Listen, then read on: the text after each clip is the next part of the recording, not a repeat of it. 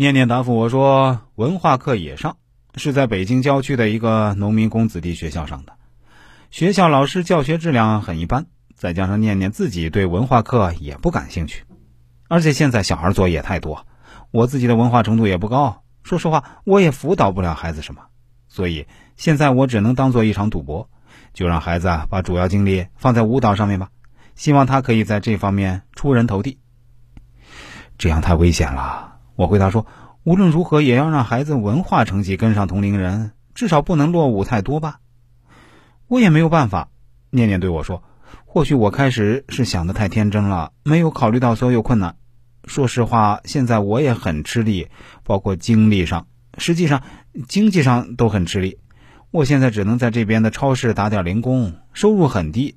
至于孩子他爸，你也知道，他能力就这样，这个家庭啊，真不能指望他什么。如果实在不行，就回来吧。”我对念念说。不要给自己太大压力，也别给孩子太大压力。我不会轻易放弃的。念念说：“北京这个培训机构很好，我也好不容易才弄进来的。我给自己设定一个目标，那就是五年内要让念念混出点名堂来。如果五年不行，那我就再回来。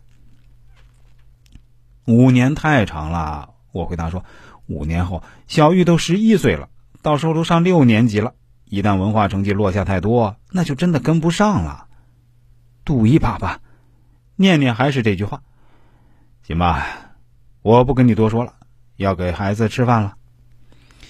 五年的时间其实很快就过去了，在这五年啊，公平的来说，小玉的进步啊还是有一些的。比如她上过省级电视台，当过伴舞，当然是跟十几个小朋友一起去的。念念虽然在朋友圈发了视频，但小玉的身影几乎是看不到的。甚至小玉还曾经在几个电视剧里露过脸，那也不是主角身份，严格说来是非常非常不起眼的小角色，要么就是没有台词，要么就是一两句简单的台词。应该说，北京的培训机构还是有一些人脉关系的，对小玉啊也挺照顾。念念作为一个母亲，也尽到了自己所有的能力，但是在这个行业里，那水确实太深了，而且你不仅仅是在跟培训机构里面的小朋友在竞争。